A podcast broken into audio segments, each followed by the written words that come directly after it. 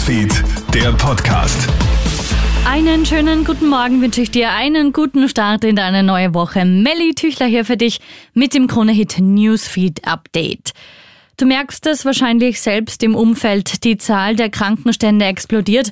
Schon jetzt sind rund 230.000 Menschen krank gemeldet. Diese Zahl dürfte jetzt nach dem Ende der Herbstferien nochmals ordentlich in die Höhe gehen. Momentan sind besonders viele grippale Infekte im Umlauf, die sorgen für Schnupfen, Husten, Halsweh, Gliederschmerzen und Fieber.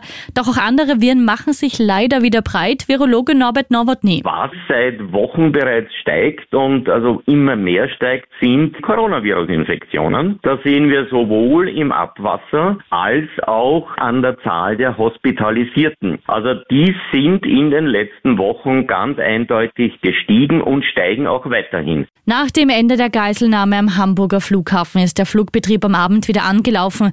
Nach mehr als 18 Stunden hat der bewaffnete Geiselnehmer seine vierjährige Tochter unversehrt freigelassen. Der Mann wurde festgenommen. Grund für die Tat war ein Sorgerechtsstreit mit der Mutter des Kindes. Der Vater wollte das Mädchen in die Türkei Türkei entführen. Es wird gestreikt. Von heute bis Mittwoch wird es in der überwiegenden Zahl der Betriebe der metalltechnischen Industrie zu stundenweisen Warnstreiks kommen. Den Auftakt machen die Aufzugsmonteurinnen und Monteure in Wien. Am Donnerstag treffen sich die Sozialpartner dann wieder am Verhandlungstisch, um in der fünften Gesprächsrunde einen Einigungsversuch für den Kollektivvertrag 2024 zu starten. Und Max Verstappen holt sich das Double beim Grand Prix von Brasilien. Der amtierende Dreifach-Weltmeister gewinnt den großen Preis von Brasilien vor Lando Norris und Fernando Alonso. Für Charles Leclerc endet das Rennen nach einem Unfall bereits in der Aufwärmrunde, schon vor dem Start.